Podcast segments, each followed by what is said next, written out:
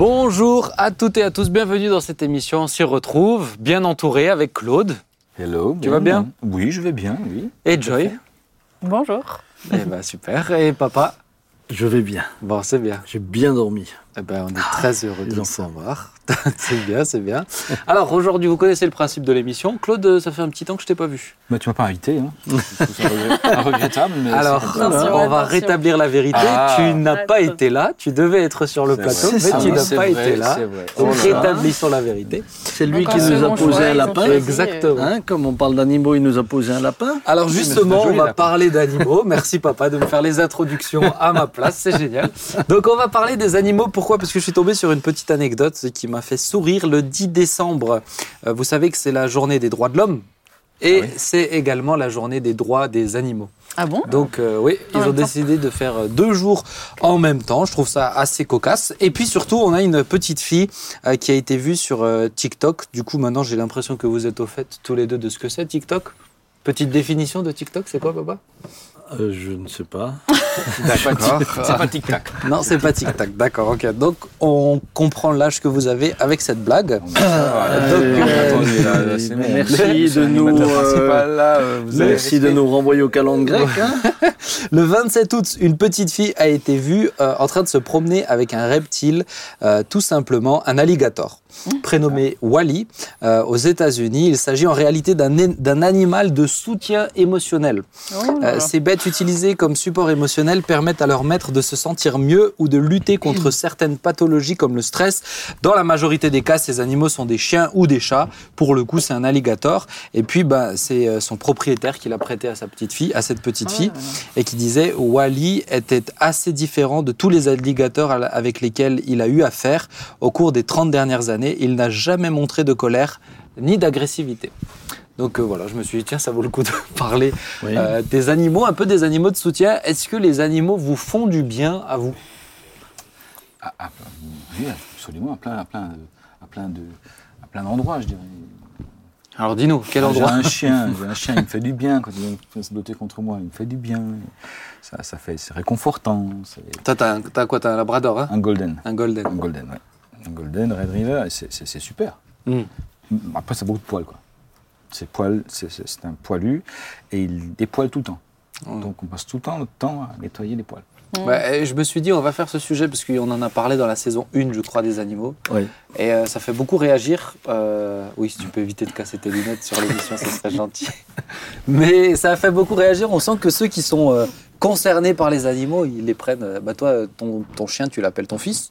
Oh là là. Donc, oui. euh, non. bon Ah, Tu bah, fais ça Non, Ah oui, non, tu non, sonnes non, chez lui. non, Ah, non, viens non, voir non, Ah bah, tu ça. lui dis, C'est ta attends. mère qui dit viens dire bonjour à ton frère. C'est autre Ah, chose. alors ça, c'est pas. C'est ta blague, ça. C'est ta blague, c'est pas juste. Établis la vérité. Ah, Établis la vérité, là.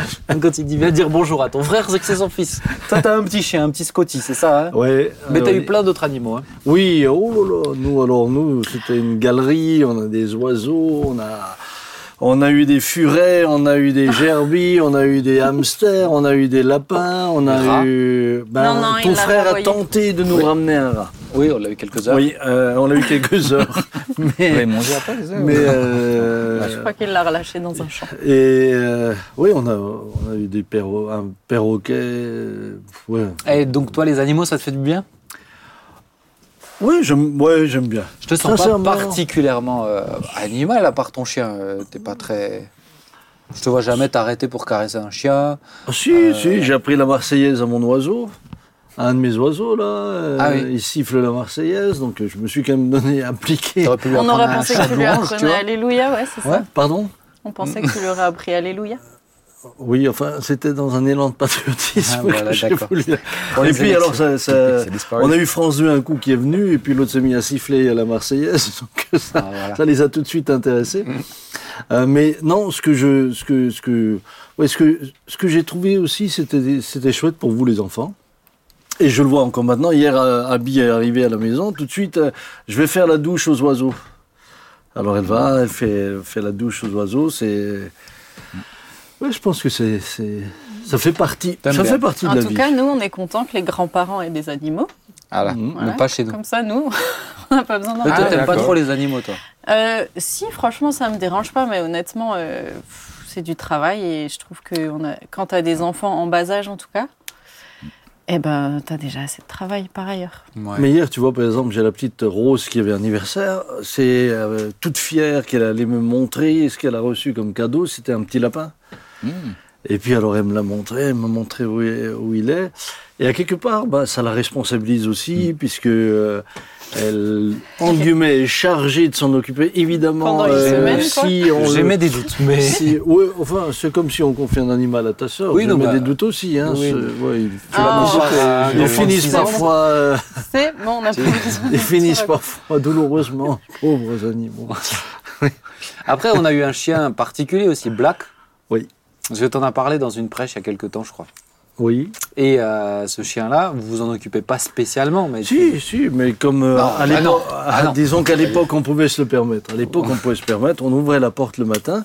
Et puis lui il faisait sa vie euh, à façade, il allait de droite et de gauche. On avait une, une cafétéria en face, donc lui il allait faire Une le piquet à chaque table. Et quand il rentrait, euh, il regardait même manger. pas les croquettes. Ah non, il dit moi je mange au resto, qu'est-ce que vous venez avec truc Ok, mais du coup, alors vous, c'est plutôt, toi Claude, c'est plutôt chien. Est-ce que vous avez d'autres animaux qui vous font un peu plus de bien euh? Toi aussi, t'es chien. Hein? Oui, j'ai- j'aime- moi, j'ai aussi, aussi un chat. ah bon? Un chat qui a 15 ans, ouais. Magnifique. Il Oui, reste je jeune, beau, dynamique, 15 ans plus tard. Toujours aussi sympa. J'avais six poules aussi dans mon jardin. Donc ça, c'est moins, je dirais, c'est moins émotionnel. Il y a moins Ouais. de relations. Mais c'est plus pratique. C'est plus pratique. C'est surtout très sympathique au niveau euh, tous les jours, un œuf frais, tu vois. Du rendement. Quand on ouais. insiste, t'as as, rapidement beaucoup d'œufs en fin de semaine. Donc c'est sympa. Et puis ça débarrasse les déchets de table. Mhm. Donc c'est assez bio, enfin euh, écologique. Euh, sauf qu'à un moment donné, il y a une martre qui passait par là, qui me les a tous zigouillés. Ah. Mais, mais ceci dit, c'est voilà, c'est un côté très pratique, très, très alimentaire aussi. C'est pas très, c'est pas très émotionnel. Quoi. Non. Non, j'ai essayé de caresser la poule, ça lui faisait rien du tout. Alors rien du tout. Joy, toi, t'es plutôt quoi? Toi, tu t'en fiches. hein. Non, mais pour être honnête, euh, en tout cas dans cette période de vie, je suis plutôt euh, rien, hein, plutôt aucun animal. Ouais, non, bah, je te comprends. Maintenant, moi, j'hésite beaucoup en ce moment à me prendre un chien, mais. Bah, Nous, quand on était. Quand nous on était enfants, on, on avait surtout affaire aux lapins, Ouais. aussi aux poules, les Ouais, parce que moutons, etc. manger. Mais oui, euh, et c'est que, on les aime alimentaire. aussi pour ça. Hein. Ouais. Oui. Ouais, non, mais c'est juste. Euh, et je pense qu'il y a un juste équilibre dans le rapport aux au- animaux. à Je veux dire, l'animal. C'est ce que j'allais dire. Est-ce que des fois vous trouvez pas que c'est exagéré maintenant le, la, comme je vous le dis, euh, le droit des journée des droits des animaux, c'est le même jour que la journée des droits de l'homme. Euh, c'est un peu cette, euh, ça me fait sourire, mais ça fait Mais remonter c'est- un peu C'est cette. pas, c'est pas juste cette une impression. pensée générale, c'est- vraiment une espèce de- d'inversion de la hiérarchie des espèces. Mhm. On a l'impression que tout à coup, maintenant, les, les animaux ont, ont plein de droits qui. Enfin, je- il me semble que le, que le chat de Karl Lagerfeld a hérité de sa fortune, ou une partie de sa fortune. Euh, Ou ses chats. Mm. Enfin, je- je- j'ai l'impression que là, on, on est à l'envers. On Mais ça, c'est presque, à mon sens, c'est presque une insulte. Parce que quand on voit la pauvreté dans le monde, décider de léguer sa fortune euh, à des chats qui, eux, n'en auront jamais euh, Tu vas me rien dire, à faire, c'est une manière de, yachts. C'est une manière d'exprimer un certain mépris. Ouais. C'est comme ça que je le ressens. Donc euh, maintenant, je suis d'accord que bah, je suis d'accord qu'on fixe quand même des, des- des règles par rapport euh, aux animaux euh, dans le sens où pas de torture, pas de Pas de cruauté. la manière dont on les, la manière dont ça, je trouve c'est juste.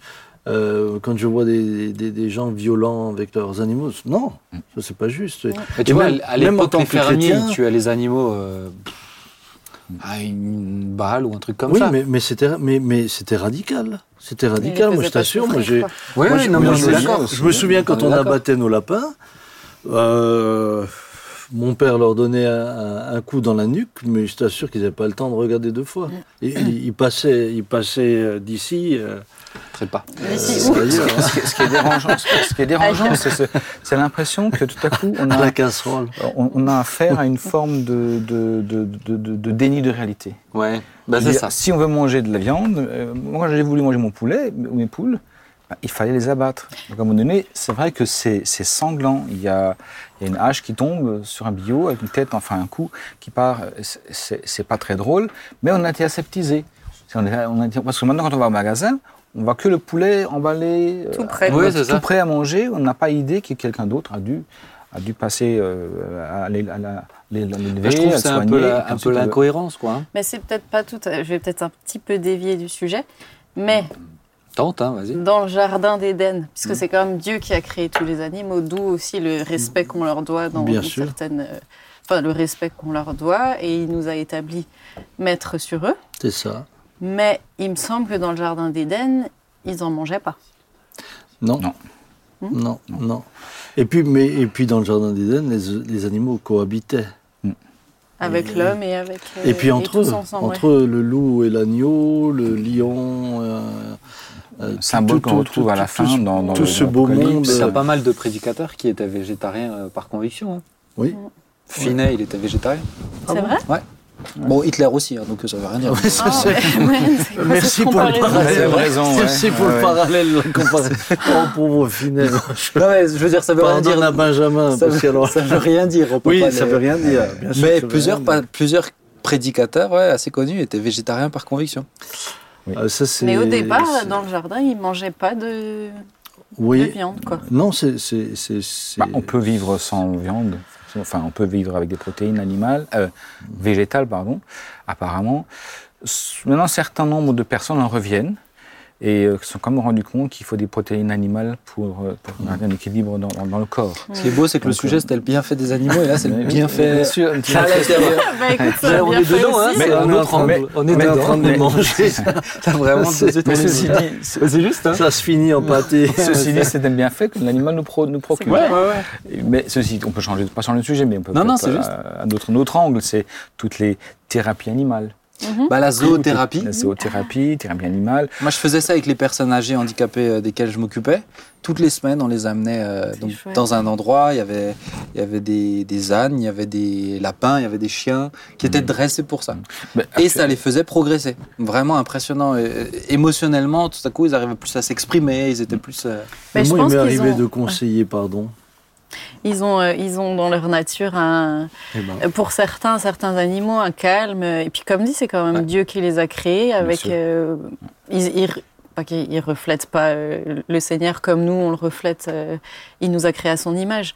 Mais comme c'est Dieu qui les a créés, ils dégagent quelque chose de, de positif. Et j'ai vu dernièrement que même dans les tribunaux maintenant, ils, euh, pendant les procès, chiens, oui, ça ils amènent des chiens. Ouais. Tu vois, Ça pour les et pour les deux, côtés. hein. Côté, ouais. Chaque euh, l'accusé et les victimes euh, peuvent euh, ça- de temps en temps caresser le chien et ça les ça calme un peu de tout le monde. il quoi. semblerait que, par exemple, caresser un chien, euh, ça enlève le stress, ça baisse la tension artérielle, ça.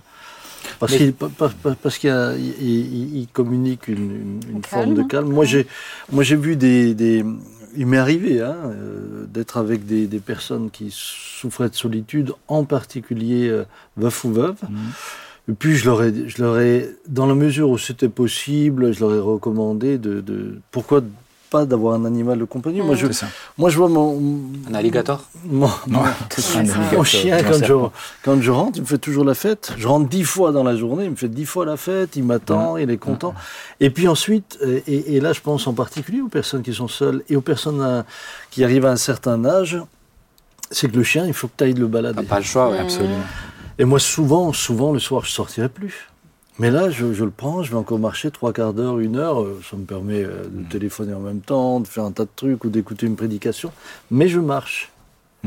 Et ça me fait. Ouais, c'est c'est bien, moi, ça, c'est pour ça que j'ai ce corps d'athlète C'est- Non, mais je pense qu'il faudrait une que dizaine de personne ne chiens. reconnaît. Je pense qu'il faudrait un chenil, je pense, pour que tu puisses euh, être vraiment.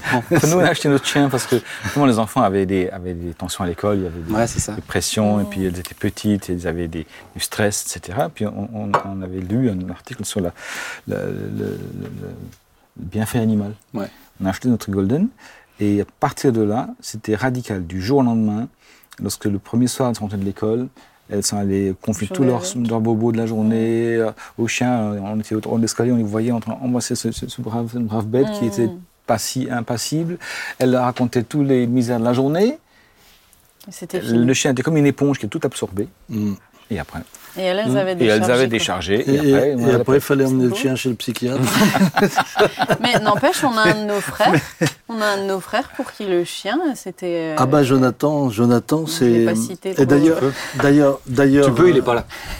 D- D'ailleurs, euh, euh, on- on- ils, ils disent que même pour les ados en particulier, Mm. l'animal est euh, souvent celui à qui euh, les ados se confient. Pas Johanna. Euh, toi, tu te confies. Ah, moi j'aime bien pas. les. Ah, si, je pensais que j'avais un chien. je- Mais, mais, mais Je le jour où. Black est mort, euh, c'est Jonathan était en À première année de médecine ou en deuxième année de médecine. Quand il a appris qu'il est mort, il, est, il a pris sa voiture, il est venu, il voulait enterrer son chien. Et puis après, il a, il a dit à Dominique qu'avec lui euh, partent tous mes secrets. Alors, peut-être justement pour euh, revenir sur quelque chose de plus euh, festif quand même. Euh, donc, La dinde de Noël. Ah, non, mais, non, mais parce que c'est vrai qu'aujourd'hui, tu as des bars à chats. tête de veau. Tu sais, des bars à chats où tu, Tu bois ton les café, tu les caresses, les chiots. Tu as, des t'as des facs où tu as des salles juste avec des chiots et euh, pour te détendre, etc. Je vais Euh, peut-être quand même acheter un chien. Chez Google, à Google tu as une salle avec des chiots, des animaux. À à New York, tu peux louer des alpagas. Vous voyez ce que c'est les alpagas? Oui. Super mignons, etc. pour une demi-journée. Euh, et je me suis posé la question, mais est-ce qu'on ne ferait pas venir un chien ou un animal de compagnie à la PO pour détendre Ah non, non, la Bible dit dehors les chiens, les infidèles. Ça, c'est- euh, dehors les chiens, les infidèles Non, mais pourquoi on ferait pas ça? Parce qu'il y, y a des gens stressés chez Bah, ça, c'est-. Moi, je- euh, moi, je pression. Je pense que ça peut être Moi, je positif. préfère que le. Seigneur les, les, les, les, les, les touche Mais ça peut être un moyen. bien. Ah, peut être. Ils viennent conseiller aux gens d'acheter des chiens chez eux. Non, mais ça, c'est pour la solitude. pour- Parce que de l'autre côté, aujourd'hui, ce que je vois aussi, c'est des personnes qui sont. Euh, où, où l'animal est devenu presque une obsession. Tu as des gens qui ont 20 chats, 25 chats. euh, c'est- ou, ou alors là, c'est pathologique. C'est c'est un problème. euh, Pour un combler un problème, manque, quoi. Oui, mais c'est grave. C'est grave puisqu'on est dans de la maladie. Et nous, on n'en Et, veut pas euh, 25. moi j'ai vu des et j'ai vu des personnes qui me disaient mais moi je préfère alpaga. je préfère les animaux les animaux aux humains. C'est ça. Ouais. Et ça aussi c'est ça c'est dangereux parce que euh, évidemment le chien te décevra jamais. Le mien il m'a jamais répondu. Je, peux avoir une discussion avec lui, il m'a jamais contrarié donc C'est sûr que euh, mais c'est pas lui qui me fait progresser non plus. Ouais, je veux Je dire c'est pas avec les échanges que j'ai eus avec lui que Ouais. ma culture a augmenté. hein. Mm, pas Je pense que le danger ou, ou le glissement qu'on perçoit dans la société, c'est une forme effectivement de, de- de- de- de- de mise à égalité entre l'humain et, et l'animal. Oui. Et, et là, je pense qu'il faut revenir à, à- à- à la Genèse, où il y a une hiérarchie des espèces qui s'est installée. Euh, je conçois par contre que le mot qui a été traduit par, par dominer, lorsque, lorsque Dieu dit à l'humain, à Adam et Ève, dominer la nature, dominer les, dominer les, les- les poissons d'abord. hein, c'est marrant qu'ils disent dominer les poissons. Je sais pas comment on domine un poisson. Comment ouais. Bref, mais en tout cas, j'ai vérifié hier toutes les, toutes les traductions possibles, imaginables sur ce mot-là. Je ne lis pas le, le grec, mais il y a le mot maîtriser. Hmm. Et puis il y a le mot, il y a un autre mot qui, qui est intéressant, qui est être responsable d'eux. Mm. Être responsable d'eux. Alors ça, je crois que c'est juste, que cette notion de d'être responsable à l'égard des animaux, par exemple, tous les étés, on, on- la SPA nous, nous relate qu'il y a Mhm. X chiens, X chats qui sont Abandonnés. abandonnés. Parce que les gens vont en vacances, on abandonne les... Ça, c'est- ça, c'est ça, c'est pas juste. C'est cette notion de- d'être responsable de ce que Dieu nous a confié comme un mandat culturel dont il faut prendre soin, euh, sans brutalité. Hein, dans le proverbe, il est marqué euh, l'homme bon traite bien son animal, son bétail, le, le- méchant est cruel. On a vu des gens cruels. J'ai vu des fermiers cruels qui tapaient sur leurs vaches, qui leur gueulaient dessus comme des putois. Et, et non. Et puis il y a cette expérience qu'a fait une, une, une, une dame qui, a- qui était doc- docteur en, en, en- en comportement animal, qui est une Asperger, une autiste Asperger, Madame euh, Temple Grandin, euh, qui euh, avait ce qu'on appelle l'intelligence visuelle et qui, et qui finalement a, été, a été embauchée par des abattoirs. Il leur a dit, vous, vous stressez les animaux avant, avant, de les abattre. Et elle avait vu dans, son, dans, sa capacité de visualiser les choses, comment un animal, parce qu'elle avait une empathie avec l'animal, avec un bovin, c'est intéressant ça, mais de construire, de, re- de reconstruire les abattoirs autrement pour que l'animal ne soit pas stressé. avant d'être d'être d'être d'être mis à mort. Mm. Euh, et, et- et alors il y a un, un, un- je Ah oui, dirais, parce que la viande est meilleure. meilleure, voilà, ça c'est un peu euh, C'est vrai. Donc il y a, il y a, je pense, dans, dans notre dans notre façon de d'approcher l'animal, de, de lui laisser sa place, de lui conserver, de, de le traiter avec avec avec avec bienveillance, de de nous être responsable d'eux. Et je pense que là, peut-être c'est une notion qui qui a besoin de, de cheminer dans nos têtes euh, de croyants, de se dire est-ce que, est-ce que nous sommes responsables dans notre façon de fonctionner du, du monde animal qui nous entoure? Mm. Mais d'ailleurs, quand Jésus reprend la, la- quand Jésus dit Venez à moi, vous tous qui êtes fatigués et chargés, euh, entre autres, euh, beaucoup de commentateurs disent que euh, le terme chargé, il puisque Jésus parlait souvent en, fonction du contexte qui était autour de lui, et il reprend ce terme chargé euh, en parallèle avec, avec la manière dont on chargeait les animaux. Et moi, j'ai un de mes amis qui était, euh, je ne sais plus dans quel pays du, du- du Moyen-Orient, où, en sortant de, de- de l'autobus dans lequel il se trouvait, il a vu un petit anon qui était chargé. Il l'avait tellement chargé que sa colonne vertébrale s'est brisée. fracturé. Il a craqué en deux. Hmm. Et le propriétaire l'a abattu comme ça sur place.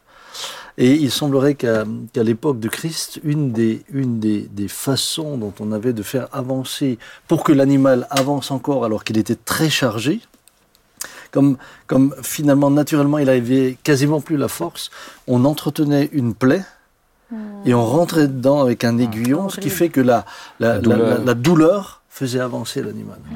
Et, et ça, Jésus, je- à quelque part, Jésus dit, mais vous tous qui finalement êtes comme êtes chargés, vous tous qui, qui avez avancé à coup de coups, vous tous qui avez Mm. avancé à cause de la souffrance, venez à moi et je vous donnerai du repos. Ouais.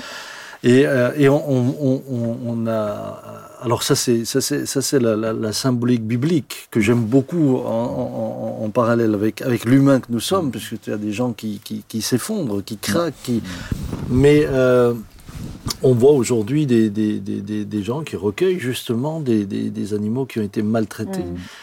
Et et qui- et- et- et- et il y a un échange qui se fait. Ils le leur rendent. euh, donc, oui, je crois que les animaux sont, font partie en tout cas et, sont puis, bienfaisants. et puis peut-être, peut-être On va avancer, hein, les amis. C'est, c'est ce côté dans le livre de Job. Vas-y, on va te laisser terminer. Non, non, non, non, non, vas-y. C'est toi qui gères, euh, Non, non, vas-y.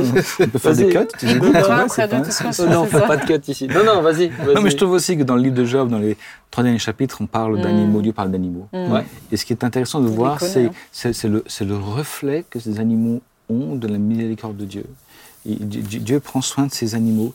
Il, dit à Job, mais tu, es là quand la chèvre fait son petit Tu, tu es là quand, euh, quand, euh, quand l'hippopotame... euh, Ou même de la fierté créé. que Dieu a de ses fierté. animaux. Mhm. Puis après, il parle aussi, avec beaucoup de lucidité sur l'autruche. Il dit, elle n'a pas beaucoup de sagesse. Elle on enterre son œuf, elle marche dessus, elle les trace petit. Par contre, attention, quand elle court, le, le cavalier, et son, le cheval et son cavalier n- n'y arrivent pas à la hauteur. Mais il y, a une, il y a une forme de, enfin, il y a un reflet de la. Dieu prend soin Mm. De sa création, y compris des animaux. Mm. Euh, et je trouve ça absolument remarquable dans, dans- que ce soit dans ce texte-là. Et Jésus est identifié à un agneau. hein. Et un lion. Et un lion. Tu as un lion, euh, Juda. évidemment, tu as, Mais un agneau, oui, mais, fait. mais, mais, mais- ouais. Donc, donc aimons-les, respectons-les, et puis en même temps, parfois, euh, Mangeons-les. En tout cas, je ne prendrais pas un alligator parce que si ça calme la personne elle-même, je pense que ça stresse tout, euh, tout Ah ouais, l'entourage. surtout une petite fille qui nous se balade Oh, avec. et Non, puis mais quand il faut l'emmener au dentiste, c'est cher. hein. Chez le dentiste. Chez le dentiste. Chez le dentiste. dentiste. Non, mais euh, peut-être avoir un animal à la PO, euh, comme l'é- l'école au Berlin qui a un animal de compagnie pour les enfants. Un phasme. Un phasme, ça coûte pas très cher. Et des fois, ils avaient d'autres choses, c'était pas très vendeuse là. On C'est un message subliminal qui a été transmis. Ah, un Et- petit alpaga, tu vois, euh, en partenariat avec l'école au Berlin, il serait super content, je trouve. Ouais, ouais, on peut- un bourricot. ouais. Ouais, ben franchement, Mm. à réfléchir, papa. Mais tu viendras le nourrir, hein Non, et puis il Euh, entretiendrait les espaces verts. ouais. Euh, Oui. Ah ouais. ouais. Ah, faut vraiment. toujours parler dans ce sens-là. tu vois. Ah, c'est ça, ouais. Bon. business. Bon, Seigneur. on va avancer. Mais c'est une bonne idée. On va avancer. Euh, on a un sujet qui n'a rien à voir pour le coup, Euh, mais c'est aussi ce que j'aime dans les émissions. On s'y retrouve, parler de tout et de plein de choses. Et puis là, on a euh, un gynécologue qui va nous parler. Euh, alors, Pourquoi tu regardes Claude? J'allais dire, Claude, tu as déjà rencontré des. Non, mais je devrais. Non, poser je n'ai pas question. rencontré de gynécologue, Joy. non. Mais un gynécologue qui va nous aborder, euh, avec qui on va aborder un sujet qui est peut-être un peu plus douloureux. J'ai pris le temps de discuter avec beaucoup de femmes qui sont pas, plusieurs femmes qui sont passées par là, euh, pour choisir peut-être les questions qui les préoccupent le plus. C'est tout ce qui est de la PMA et tout ce qui est ensuite euh, des FIV, etc. C'est un sujet qui fait assez débat aussi dans les églises. Donc on va prendre le temps d'en discuter. Et pour ce faire, j'inviterai Paul, le gynécologue Paul Habib, à venir avec nous. Salut Paul, Bonjour, tu vas bien? Merci, merci pour l'invitation. Eh ben on est ravis. Avant d'aller plus loin, est-ce que tu as des animaux Paul? Ah ben j'aime pas les animaux du tout. Ah voilà, voilà, ça mérite d'être clair. hein. On est, on est ravis. Je préfère soigner les femmes que les animaux. Ah bon, on est ravis. On est ravis. Heureusement que tu fais pas les deux. hein. En tout cas, Paul, moi j'avais quelques petites questions pour toi. Alors peut-être est-ce que tu peux te présenter? Tu es gynécologue, mais où ça? Euh, Qui es-tu? Est-ce que tu as Voilà. une famille? Dis-nous tout. Voilà, moi je m'appelle Paul Habib, je suis gynécologue dans le nord de la France.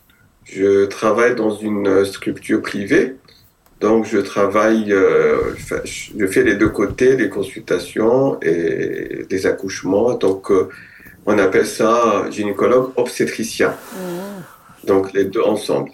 Donc tu as le pack complet, quoi. Voilà. C'est ça. Moi je vois mon. Donc j'aime toujours partager avec les, les chrétiens ou les chrétiennes plutôt euh, tout ce qui est sujet euh, à cheval entre euh, le métier ou cette partie de la médecine et la connaissance biblique ou spirituelle parce que c'est on, on en parlait très peu j'ai Hmm. l'impression Eh ben, je suis totalement d'accord avec toi, d'où l'importance, je pense, de ce sujet-là. Quand je l'ai évoqué à, à ces euh, quelques femmes qui euh, se posaient des questions aussi sur la PMA, les FIV, euh, tu vois que tout de suite, ça peut euh, faire remonter des choses assez douloureuses.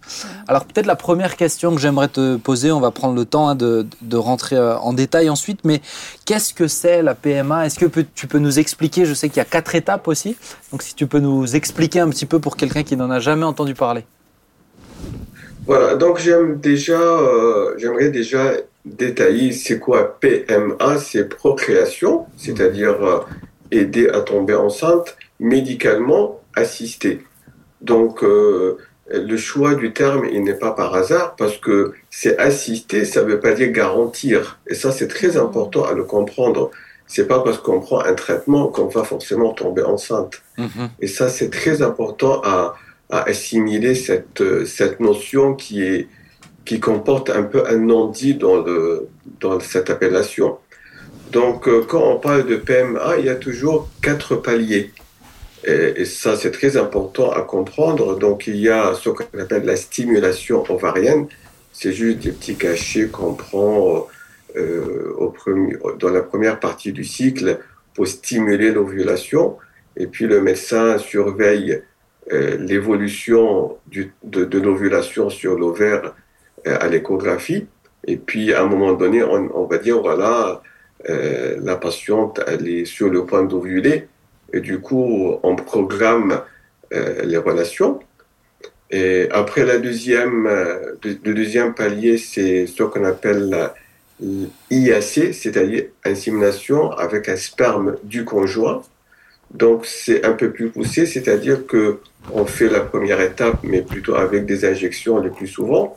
Et puis on prépare les spermes, les spermatozoïdes du conjoint dans un laboratoire. On appelle ça une optimisation pour choisir vraiment les spermatozoïdes qui sont les plus, euh, les plus, euh, les plus efficaces. Et puis euh, l'acte se fait au cabinet, c'est-à-dire injecter le, produit directement dans, dans l'utérus. Et donc, du coup, on, on, on réduit le passage, euh, je dirais, douloureux de, des spermatozoïdes qui peuvent se perdre dans le trajet. Et donc, ça augmente de 25% à peu près le taux de fécondité. Après, bien sûr, il y a euh, la fécondation in vitro. Et j'aime toujours aussi euh, euh, détailler fécondation. Donc, fécondation, tout le monde connaît in vitro, c'est-à-dire dans un laboratoire. Donc il y a dans la science deux termes, in vitro et in vivo. In vivo, c'est-à-dire c'est dans le corps humain. In vitro, c'est dans, le, dans un laboratoire. Donc du coup, euh, Euh, ça, on va parler un peu plus en détail après. Et puis, il y a fécondation in vitro avec ICSI.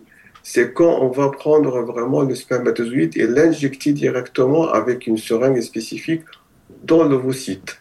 Euh, c'est pas la fécondation in vitro classique. Donc, quatre paliers, selon bien sûr le temps euh, écoulé à partir de la constatation d'un besoin d'aide jusqu'à l'obtention éventuelle euh, d'un résultat en forme de grossesse. D'accord. Aujourd'hui, sur la fécondation in vitro, toi, tu me, tu me disais quand on préparait un peu cette émission que euh, celle qui est la plus, la plus pratiquée actuellement, c'est la, la, fécondation in vitro XI, c'est bien ça? Alors, euh, ça dépend des cas, mais je dirais maintenant c'est devenu quasiment 50-50. Okay. C'est vrai que maintenant les, les, les biologistes, ils, ils, enfin, ils ont cette tendance de donner, je dirais, le meilleur euh, pour, les, pour les patientes, pour les couples. Donc, ils, ils, ils aiment aller jusqu'à la fécondation in vitro XI quand ils voient que le taux de réussite de fécondation in vitro classique, il est, il est peu. Mmh. D'accord. Alors peut-être avant d'aller sur le sujet de la fécondation in vitro, euh, sur un plan historique, ça fait depuis combien de temps euh, qu'on pratique ou qu'on parle de PMA en France? Bah, la, la, fécondation in vitro, elle a commencé en France euh, à peu près il y a plus de 30 ans. Euh, donc, euh, ça s'était pratiqué par un professeur renommé qui s'appelle le professeur Friedman, qui a fait la première tentative en France. et puis, c'était, ça commençait un peu dans le monde d'avant. mais ça fait, ça, fait, ça fait des décennies maintenant que ça se pratique mmh et ça se pratique très très bien. Est-ce que tu as souvent l'occasion d'accompagner des femmes dans ce parcours-là? Oui, alors moi, ça fait partie de mon activité, euh, mais je dirais je fais ça d'une façon un peu partielle, dans le sens que euh, un médecin gynécologue qui fait la fécondation in vitro de A à Z, il faut qu'il soit euh, dans un groupe qu'on appelle ça un groupe disciplinaire, dans le sens que c'est toute une chaîne de production, si j'ose dire c'est-à-dire l'examen, mm -hmm. euh, le suivi des patientes. Après, il y a la partie biologique, ça c'est la partie la plus importante, c'est-à-dire la partie du laboratoire. Donc où je travaille, euh, je, le laboratoire, il est trop loin de, du lieu d'exercice. Donc ne, vous savez que c'est une procédure très très très coûtante. Donc du coup, il n'y a pas dans chaque ville, dans chaque département, euh, un laboratoire spécialisé. Donc oui, je fais ça d'une façon partielle, donc je fais quasiment 50% de la procédure, mais l'autre 50%, il se fait dans un autre site où se trouve le laboratoire qui manipule la partie biologique. D'accord, d'accord. Il y a combien de, de pourcentage de réussite en moyenne Tu donnes combien de pourcentage de réussite en général quand tu l'expliques aux personnes?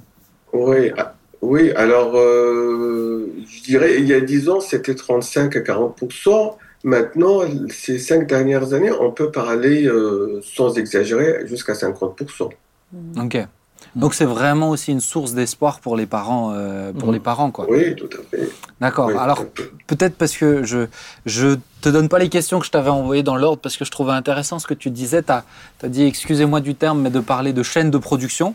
Euh, quelque chose que j'entendais euh, souvent et on m'a demandé de poser cette question, c'est euh, comment est-ce que toi tu vois la chose euh, pour euh, du point de vue des couples, et peut-être j'aimerais bien t'écouter Claude aussi dessus, on me disait souvent on a l'impression d'être un numéro. Euh, on a l'impression que c'est juste un enchaînement, ça va très vite, on nous explique même pas. Euh, le retour que j'ai eu, c'est euh, par exemple des personnes qui pensaient à passer par la FIV, où ils ont vu donc le, le, médecin, le gynécologue, qui leur a dit bon bah maintenant c'est la FIV, prochaine étape. Ils ont même pas eu le temps de réfléchir quoi que ce soit. Ceux qui ont dû dire attendez, attendez, on veut réfléchir, on veut. Il avait déjà fixé le rendez-vous. C'est un peu une grosse machine. Est-ce que toi tu as quelque chose à dire pour les parents qui sont là-dedans, qui ont l'impression d'être un peu des numéros? Oui, ben malheureusement, c'est la, comment dire, c'est la, c'est une, une, constatation qui, qui, qui, qui, est vraiment réelle sur le terrain. Alors, il faut savoir que le nombre de gynécologues maintenant en France, il est en baisse catastrophique et -hmm. on n'en parle pas assez, mais c'est -hmm. une réalité. Euh, moi, euh, ça fait 14 ans que je suis installé. J'ai vu dans mon entourage huit gynécologues arrêtés Donc, euh, donc du coup, c'est vrai qu'on a un problème de temps à consacrer à chaque couple. Euh, bon, euh, moi, de mon côté, euh, j'essaye toujours de- d'espacer les consultations dans le sens de donner une période de- de- de- d'assimilation des choses entre deux consultations pour que les couples un peu digèrent les choses. C'est pas simple. Et, et moi, je pense le plus important que les couples euh, comprennent aussi euh, que c'est un parcours, même si on parle des, des paliers différents, c'est un parcours qui est très pre- prenant et preneur. Et c'est un Mhm. investissement dans le temps. Euh, c'est vrai que quand on va voir un médecin, on a l'impression qu'il va nous donner euh, un petit cachet, puis le lendemain, on va tomber enceinte. C'est un peu l'attente de beaucoup. Ouais. Mais c'est loin d'être la vérité. La vérité que ça prend beaucoup, beaucoup de temps, il faut beaucoup d'examens, il faut beaucoup de mise au point, et, et, euh, et c'est pas évident, euh, je veux dire, ni pour le médecin, ni pour les couples. C'est combien de Euh, temps en moyenne, que- Paul? C'est combien de temps en moyenne? Le parcours, il dure combien de temps à peu près? Ben, on estime que le parcours euh, pour une stimulation ovarienne simple, bon, c'est assez vite. Hein, c'est à partir du moment où le couple dit oui, bon, c'est dans les semaines qui suivent. Par contre, pour les parcours FIVIXI, maintenant, il faut compter quasiment une année. Ouais, Mm. donc c'est c'est d'autant plus difficile aussi, je comprends. Euh, Peut-être, Quand tout va bien. Paul, ouais, quand, tout va bien. Paul, avant de revenir sur les questions euh, que je voulais aborder avec toi, je voulais écouter aussi Claude. Si tu peux nous partager un peu ton, ton expérience, c'est aussi pour ça que je t'ai demandé de venir sur ce plateau. Comment toi tu as vécu les choses, parce que vous êtes passé par un parcours aussi similaire avec euh, Caro. Oui, oui, on avait au bout de 13 ans toujours pas d'enfants. Donc on s'était interrogé déjà au bout de 7 ans. Et on a mis environ, euh, en quelque fois, 3 ans de plus pour vraiment, quand on s'est dit maintenant il faut aller voir de plus près où est le problème. Euh, quand on a découvert que c'était chez moi le problème, euh, ça, ça d'abord, il faut, faut encaisser le coup. Parce que tu, tout à coup, tu deviens responsable du, du, entre guillemets, du malheur de ton Mm. épouse. Parce qu'une une épouse, euh, voilà, enfin, en tout cas, mon épouse, elle voulait des enfants. Euh, ses sœurs avaient toutes des enfants, elle les programmait quand elle voulait. Mm. Donc, tu, tu vis ça. Puis en- l'environnement aussi, là, tu as les copines, tout le monde tombe enceinte, dans les âges on tombe enceinte. Donc, c'est une souffrance, Ouais. une vraie souffrance que je comprends quand les gens, euh, euh, ben, à un moment donné, se tournent vers la médecine pour être, pour être aidés dans la procréation. Et après, c'est, c'est- ça, ça- ça a été des, des- des- pas des conflits, mais des tensions, parce que parce qu'il faut, il faut, il faut supporter cette, cette culpabilité Oui. du mal- d'être le- c'est cause du malheur de l'autre. Maintenant, pour revenir à la question, moi j'avoue que nous, nous avons été bien soignés. En tout cas, à un temps où il y avait encore sans doute beaucoup plus de gynécologues. C'était il y a combien de temps? Alors, n- nos enfants sont nés en 2005, donc 17 ans. Donc, trois ans avant, quasiment 20 ans. Quoi. Il y a Mm. 20 ans, il y avait plus de gynécologues. Donc, on a, on a été bien soignés, on a été Ouais. bien suivis. Je veux dire qu'on avait chaque fois eu du temps avec la gynécologue de ma femme, avec la biologiste, avec. euh, on était. À- on devait aller à à Strasbourg. À Mulhouse, il n'y avait pas les, les services euh, compétents. Donc, euh, mais ça. Alors, euh, j'ai plusieurs questions que tu me posées. C'était. bah, comment, tu l'avais vécu un peu, ouais. Ben après, on a, ben on a enclenché le mouvement. La problématique que nous, nous avons connue, que moi j'ai connue en tant que pasteur, c'était quand même le, co- le côté éthique. Alors on y vient. Ça, on, Alors, je on pas en va y, parler on maintenant, y d'accord, aller. mais c'était pour moi un long, un long cheminement et je ne pouvais pas comme ça juste dire je vais, entre guillemets, fabriquer un enfant à, à- à- à l'hôpital. Et Mm. quand on avait enfin dégrossi toute l'autre partie éthique, on s'est décidé d'y aller, c'était en 2003. Et donc on nous avait dit à l'époque qu'il y avait possibilité d'avoir quatre essais euh, financés par la Sécu. Euh, au premier essai, euh, Oui, parce que c'est intéressant de le dire, c'est financé, c'est encore remboursé par la Sécu, euh, Paul, le, le- la FIV? Oui, la FIV en France, ils ont décidé, enfin, c'est décidé depuis longtemps, c'est quatre tentatives. Ouais, donc ça n'a pas bougé. les tentatives, ça, ça, ça, ça fait pas les tentatives de réimplantation, c'est les tentatives complètes, c'est-à-dire stimulation de l'ova- de- de l'ovulation, D'accord. collection Mhm. des, des ovocytes Ouais. et puis réimplantation. Donc, euh, il y a que quatre tentatives. Et donc toi, Claude, ça a pris combien de temps avec Caro le parcours en entier? Je pense environ euh, une trentaine de mois, deux ans et demi. Mm. Ah, quand même. Parce qu'on a fait une première tentative, alors on était persuadé que tout s'était bien passé.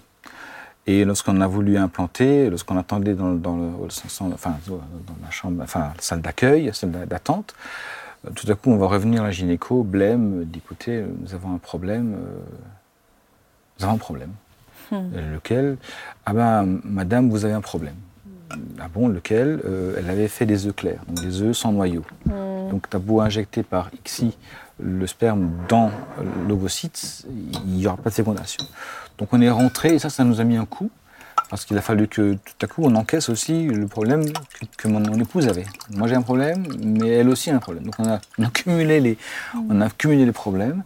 Donc là, on a, on, a, on a passé par une phase de, Caro a passé par une phase de dépression. Enfin, dépression. On n'était pas besoin de médicaments, mais c'était un moment où tout était remis en question. Il a fallu, enfin, fallu, on a géré ça par, euh, on s'est évadé un peu, on a fait un peu de- un jour Ouais. par-ci par-là de vacances. Et puis enfin, on s'est remis. Et, et là, euh, ça a marché. Ça a marché.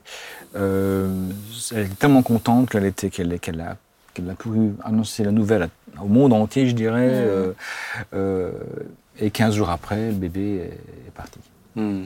Donc c'était une fausse couche, enfin, tout au début de la grossesse, mais quand même c'était un. De nouveau, il fallait accueillir ou accu- accuser le coup d'un échec. Mm.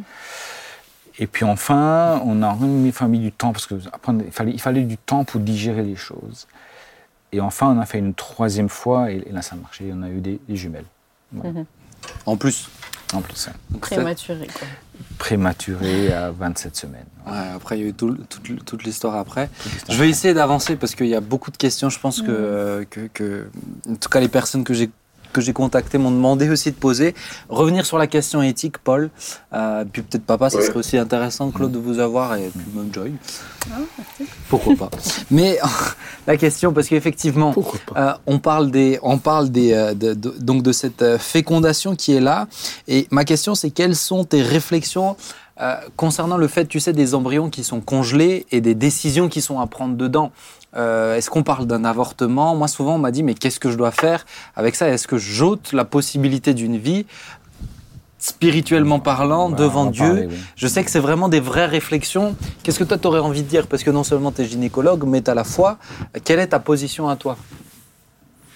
Mais il faut déjà peut-être expliquer aux internautes la, c'est quoi la fécondation in vitro un peu plus en détail pour qu'on Mm. puisse comprendre qu'est-ce que vas-y, c'est les ouais, embryons totalement. congelés. En fait, euh, la, méthode, elle est un peu logique et simple, même si elle est compliquée dans la pratique. En fait, on donne des hormones euh, qui sont synthétiques, euh, qu'on injecte. C'est les mêmes hormones, on va dire, qui stimulent l'ovulation chez la femme d'une façon naturelle. Mais là, on donne euh, des dosages un- beaucoup plus conséquentes.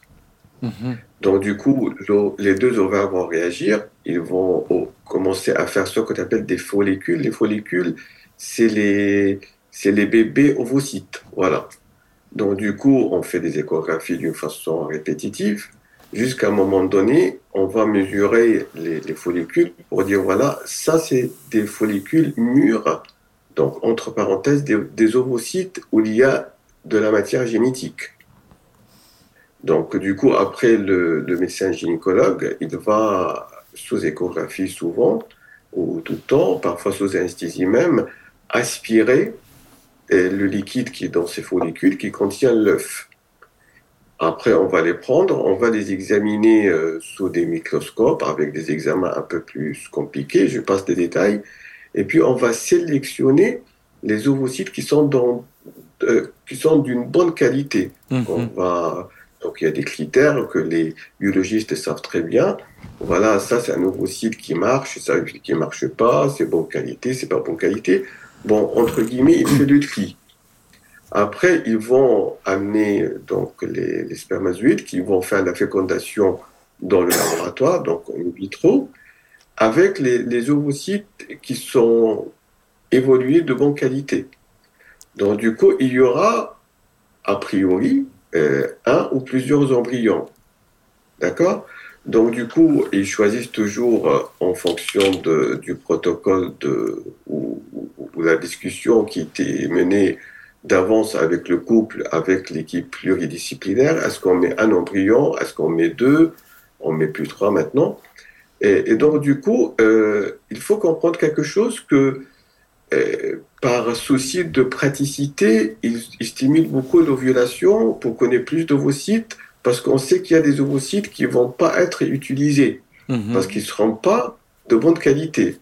Donc, ils essaient de faire plusieurs fécondations pour choisir aussi le meilleur euh, embryon. Alors, moi, je dis, je suis d'accord que cette question de d'embryon congelé, ça pose problème. Moi, ça me pose un problème de façon personnelle, mais il n'y a rien euh, qui empêche de discuter avec les médecins responsables en amont en disant, nous, on ne souhaite pas se débarrasser des embryons, euh, et puis, en fait, le, médecin, je dis, il comprend. Je pense que la, plupart des médecins maintenant, vu qu'en France maintenant on vit dans une société cosmopolite, plus ou moins, euh, on doit respecter les, avis des couples et peut stimuler et peut féconder. Et ça, c'est un choix personnel.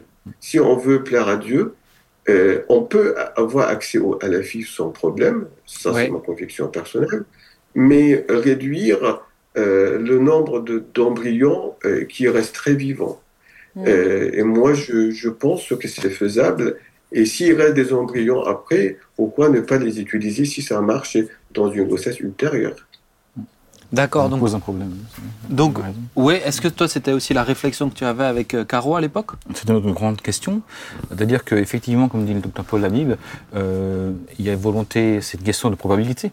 Plus on féconde des, des, des, ovocytes ou des euh, viables, plus il y a d'embryons, et plus il y a des chances qu'il y ait des embryons qui, qui, soient là, qu'on puisse faire une sélection et implanter. Et le reste, en tout cas à l'époque, on nous parlait ça comme ça, le reste, on peut congeler. Mhm. le, le, problème de la congélation, c'est que c'est la décongélation. C'est qu'en décongelant, en tout cas à l'époque, les probabilités étaient de, de, que 50% euh, pouvaient, pouvaient mourir. Donc vous, êtes, vous avez mis en route des vies euh, que vous congelez et donc vous savez que 50% de la décongélation vont mourir sous réserve qu'il y ait un projet parental derrière pour les autres.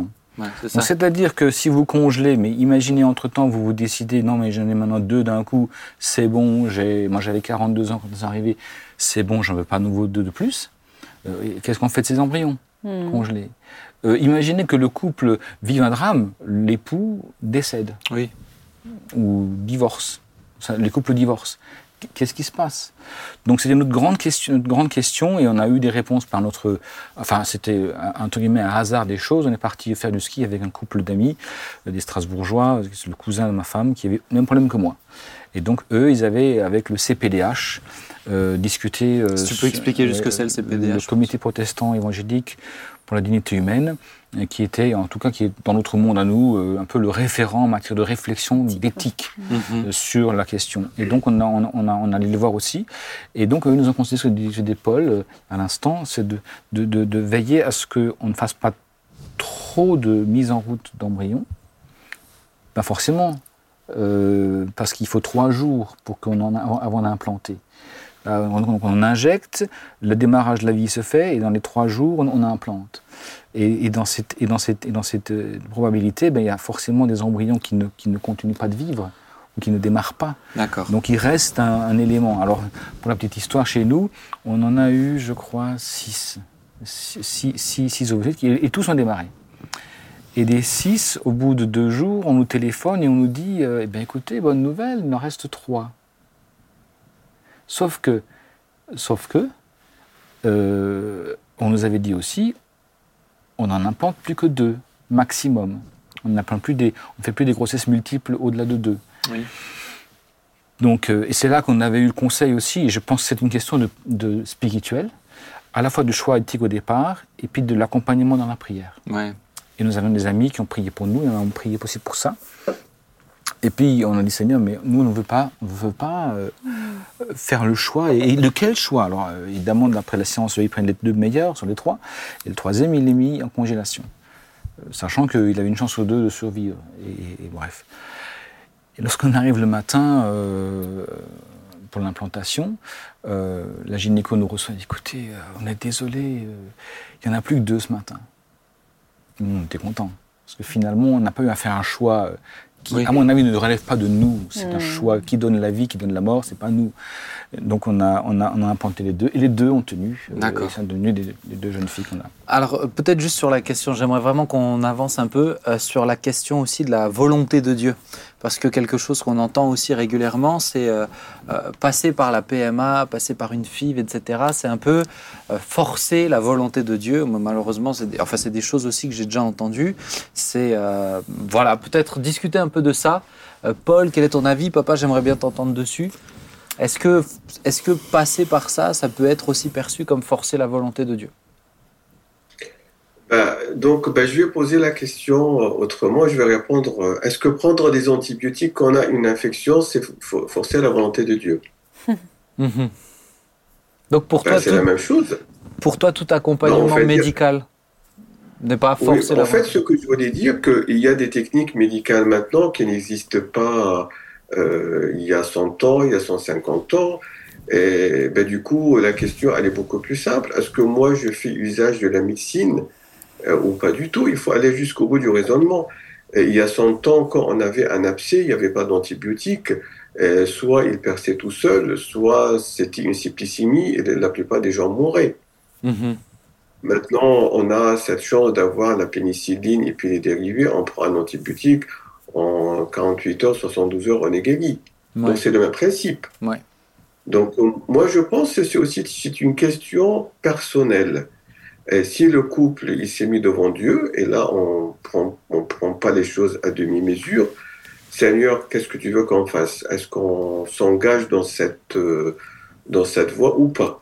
Mhm. Voilà. Mm. Et moi, je pense que c'est pas forcément la volonté de Dieu. Aujourd'hui, il y a des techniques qui permettent de, de, de, de surpasser ou de dépasser des barrières euh, qui sont dans la nature. Euh, pourquoi pas? Mais encore une fois, c'est une question très très personnelle. Si euh, on n'a pas le feu vert de Dieu, moi je dis en toute franchise, il faut pas le faire. Mhm. Euh, si on a le feu vert de Dieu, euh, ben Dieu va nous accompagner, quel qu'il soit le, euh, l'issue. Donc avoir cette conviction, papa? Alors, moi j'en parle avec beaucoup de réserve puisque j'ai eu la grâce de ne pas avoir de difficultés. Euh, donc c'est avec beaucoup de respect pour tous ceux qui sont face à cette question. Euh, c'est toujours difficile de répondre à une question à laquelle on n'est pas confronté soi-même euh, sans avoir pour autant une, une raison théologique très claire. Ouais. Que ferais-je si j'étais dans ce cas-là? C'est très difficile à dire. Et je veux dire avec euh, humilité que je préfère presque m'abstenir de répondre Ok, bah, t'as le droit. euh, plutôt que de m'engager dans une réponse qui euh, finalement serait le reflet aussi du fait que nous n'avons pas connu euh, les difficultés qu'ont connu Claude Descarreaux par exemple. C'est- Est-ce que, est que, est que je me serais, avec Dominique, résolu à dire, OK, euh, on n'aura pas d'enfants et on va se consacrer autrement. Mais c'est là qu'on rejoint ce que Paul dit, une, une, une conviction personnelle. Mhm. C'est une conviction Ouais. personnelle et personne ne peut se substituer à quelqu'un d'autre. Maintenant, j'entends très bien que aujourd'hui, évidemment, euh, on, on fait des transplantations cardiaques. Euh, donc, est-ce qu'on va contre la volonté de Dieu en mettant un Oui. cœur qui fonctionne ça. Je- Moi, je ne crois pas. Euh, Mais si tu veux, pourquoi je le relève? Parce que, euh, et ça me semble important aussi de le dire, c'est que je trouve des fois, et tu fais bien de répondre comme ça, ça me fait plaisir, c'est qu'on peut parler très vite euh, de choses, euh, et malheureusement, beaucoup ont été blessés euh, par des mots qui ont été euh, durs, méchants. Euh, tu n'acceptes pas la volonté de Dieu en passant Mhm. par des choses comme ça, oui. qui sont méchants. Alors, Vraiment. Juste, juste avant l'émission, j'ai parlé avec une personne qui euh, était dans cette situation-là, et le choix était, eh bien, de, ne- voilà, de ne pas avoir d'enfant. Mais c'était une conviction, euh, et euh, qui leur a, qui leur a permis peut-être de, de- qui leur a permis de, de, de, de vivre aussi euh, leur vie de couple différemment, Ouais. avec d'autres investissements, d'autres priorités, d'autres. Ça, ça revient un peu. Je je sais pas si je peux faire le parallèle, mais l'apôtre Paul dit par exemple que celui qui reste célibataire, finalement, il peut, il peut se consacrer plus au Seigneur, etc. Et, et, et, et voilà, c'est un autre choix, Mhm. mais c'est toujours le résultat d'une conviction. Ouais. Et je pense que ça c'est important. Joy? Moi, je, je me dis juste qu'au final, la, la décision finale, elle reste quand même encore entre les mains de Dieu, puisque c'est lui qui, qui donne la vie et qui permet que ces embryons euh, qui, qui restent au final, euh, comme tu disais, euh. Ouais. Et alors, ça a été aidé par, par la médecine jusqu'à un certain point, mais, mais je pense qu'au final, la vie, ça reste lui qui la, qui la permet ou qui ne la permet pas. Mais parce que c'est vrai que tu peux aller plus loin. Parce que ça, c'est une étape, mais il y, a le- il y, a, il y a aussi l'insémination d'un sperme d'un autre. et ça, c'est une autre question. Une autre ouais. question. Qui, euh, à ce niveau-là, Paul, comment tu te, comment tu Ça, te situes? Parce que, effectivement, la science, elle peut aller très loin, quoi. Et ça, ça s'appelle comment d'ailleurs du coup? Ah bah, C'est Paul, pareil. c'est. Pareil. L'insémination avec un sperme d'eau de nord, IAD. Ok. Hmm. Que- comment tu, le, Alors, comment tu te euh, situes à ce niveau-là? Oui. Alors, euh, je vous dis ce que je pense honnêtement. Alors, euh, euh, je vais juste donner deux faits historiques dans la société.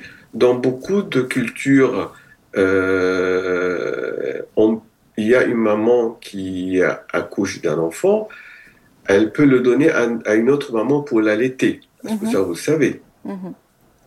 donc ça se pratique dans d'autres cultures. C'est pas elle qui va le nourrir, mais elle va lui, elle va le confier à une autre maman pour diverses raisons, pour que qu'elle lui donne le sein. Donc le bébé qui est qui est né d'une maman, il va être nourri au sein d'une autre maman.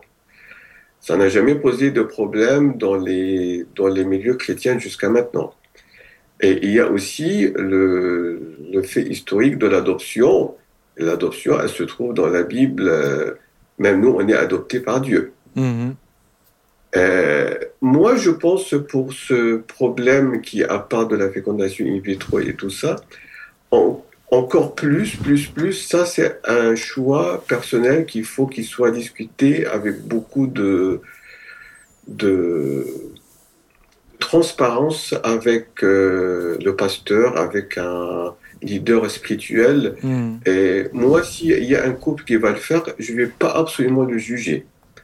Et le souci euh, que l'expérience montre qu'il y a euh, beaucoup plus de complications médicales Mhm. et, et même parfois psychologiques sur la maman, enfin dans le couple et les enfants. Euh, pour diverses raisons, parce que on sait que quand il y a une gamète, c'est-à-dire soit un sperme, soit un ovocyte qui vient pas du couple, quand la grossesse elle aura lieu, euh, en fait Dieu il a fait bien les choses. Je m'explique. Quand un couple vit ensemble, à force de vivre ensemble, euh, physiquement je parle, il y a une sorte de d'accoutumance et des anticorps de l'un et l'autre. Mhm. Donc, euh, quand il y a la grossesse qui se met en place, la grossesse, elle est acceptée. Ça, c'est le, le projet de Dieu. Quand on vient apporter une gamète de quelqu'un d'autre dans l'extra-couple, le fait que la maman a une gamète euh, dans, son, dans la composition de son embryon, elle, elle peut parfois faire des anticorps contre le conceptus. D'accord. Je dis pas chaque fois, mais parfois Mhm. et ce qu'on appelle dans la médecine la toxémie ou la, ou la. Bon, c'est des complications un peu de grossesse. Donc, moi, je ne vois pas que la Bible, elle tranche contre cette, euh, cette pratique. Euh, parce qu'on parle de- d'allaiter un autre bébé qu'on n'a pas mis au monde, on parle aussi d'adoption, ça peut être considéré comme une forme d'adoption. Mhm. Mais il ne faut pas occulter que médicalement parlant, il y a des, je dirais, des, des signaux euh, qui nous montrent que c'est pas si simple comme on le pense. Mhm. D'accord. Je pense quand même qu'on a un exemple qu'on n'a pas encore cité, un exemple biblique que nous connaissons tous, c'est Abraham et Agar, euh, puisque euh, on sait aussi que eh bien, c'était aussi une pratique. hein, quand Ouais. une maman ne pouvait pas avoir un enfant, euh, euh, le, le mari, euh, finalement, euh, c'était une, une, une, une manière d'avoir un enfant. Et puis, quand elle accouchait, la, la mère était là, présente au, niveau, euh, au moment de l'accouchement. Euh, ce qu'on voit finalement, c'est que euh, même si c'était pas, en guillemets, la volonté de Dieu dans le projet de Dieu, mais Dieu bénit Ismaël. Dieu euh, n'a pas, Dieu n'a pas, Rejeté. Dieu n'a pas destinée, rejeté, euh. Dieu n'a pas rejeté, euh, n'a pas rejeté Ismaël. Donc, la question est, est- est- est- est- la, la- la question est très individuelle. Mais oui. Elle est très personnelle. et Mais je trouve que c'est On important n'a pas le droit de- on l'aborder. On n'a pas le droit de, de juger, surtout quand, comme, comme, comme nous, euh, mon épouse et moi, on- on n'avait pas de, Pas soucis pour Parce avoir des que- enfants. Parce que tu vois, euh, mais je trouve que c'est important de l'aborder par exemple dans une émission comme celle-ci. Oui, Parce que moi, on me dit tout le temps, mais on n'en parle jamais. Mm. Et, euh, et je dois dire, ça nous permet de sensibiliser aussi à tous ceux qui, tu vois, tu l'as dit humblement, ben, nous, avec Dominique, on n'a jamais eu trop de difficultés. Enfin, euh, voilà, vous étiez, euh, vous plutôt euh, successful à ce niveau-là. oui. Euh, mais je dois, Alors, je sais pas si. mais je dois, mais je dois dire, tu vois, nous avec Sylvia, on a eu des, des, des moments. Donc là, Sylvia, elle est, elle est enceinte à nouveau, elle va accoucher. Mais on a, on a eu du mal. Félicitations. Pa- Pardon? Pardon? Félicitations. Félicitations. Ah, merci, merci beaucoup. Il, il vient pour le, il vient pour le mois de décembre, un petit garçon.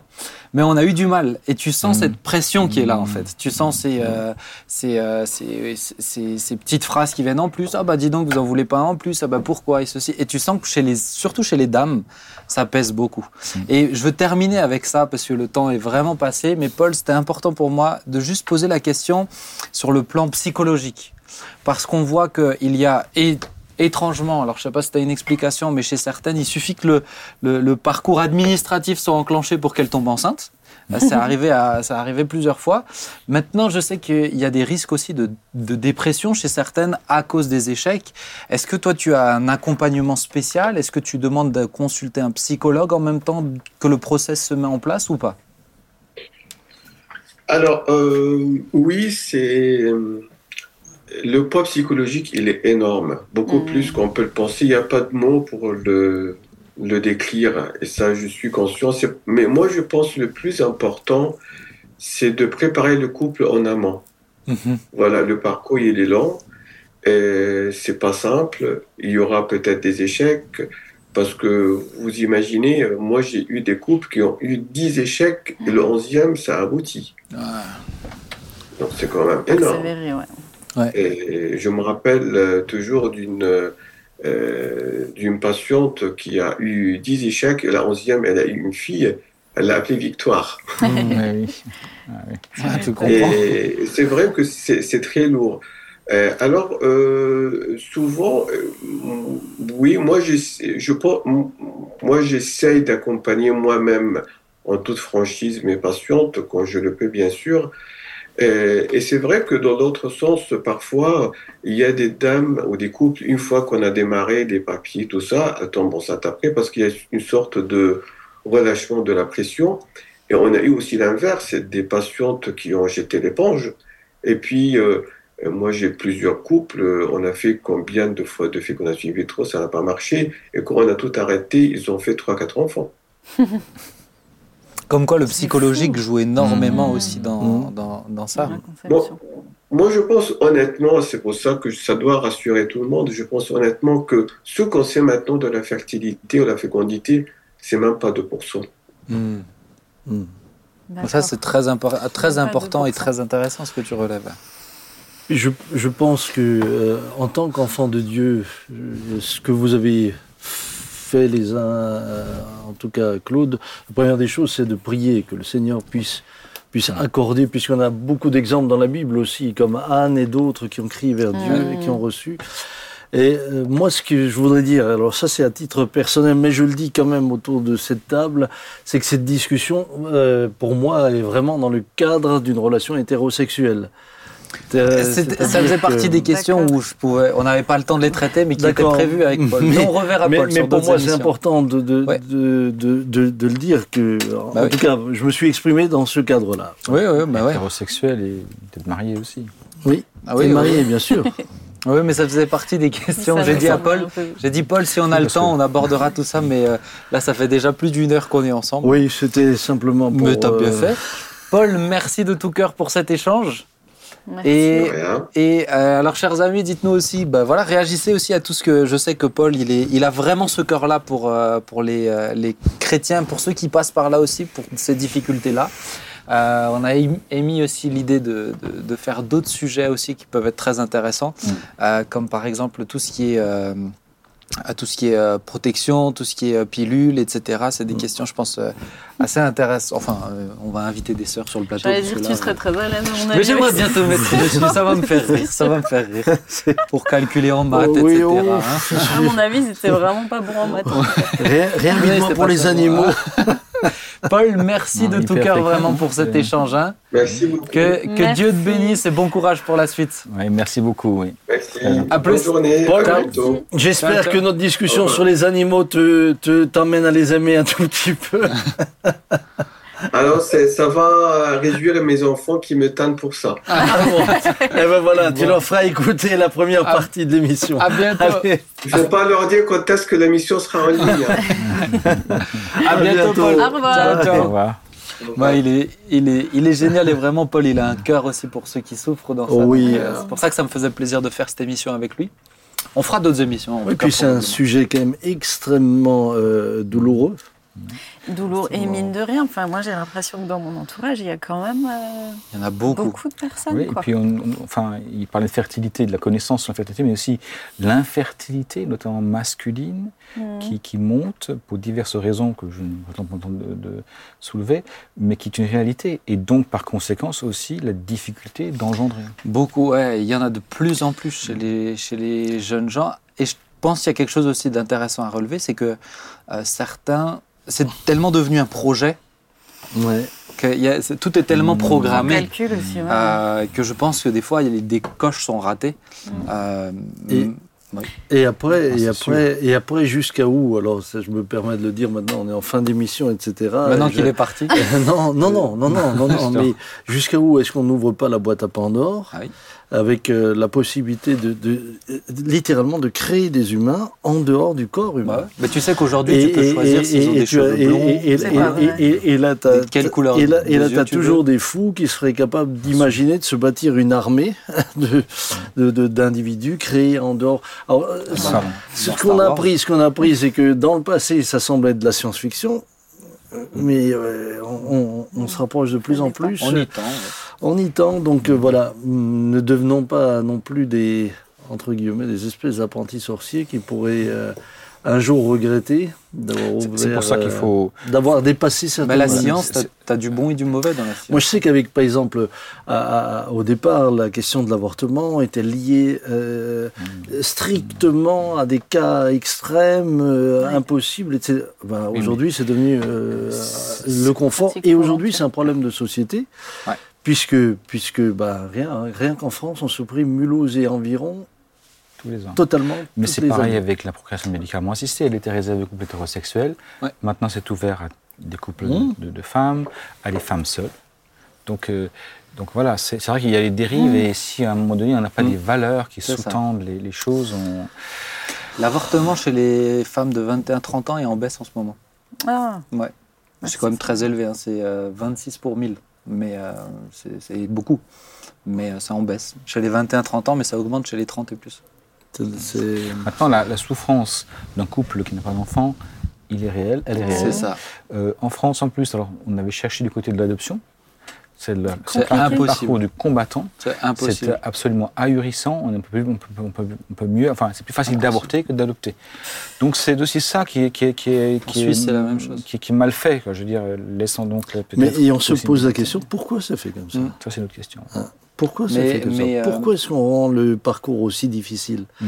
alors que finalement ce serait certainement pour les enfants J'ai des amis en des Suisse qui devaient aller dans d'autres pays, des petites euh, îles paumées, euh, des, des petites îles paumées de l'océan Pacifique pour adopter un enfant. Mm. C'était impossible en en Suisse. Suisse. Ils voulaient soutenir un enfant qui était là, qui était. On va, on va prier les amis. On va terminer. Joy, si tu veux bien. Oui, avec plaisir.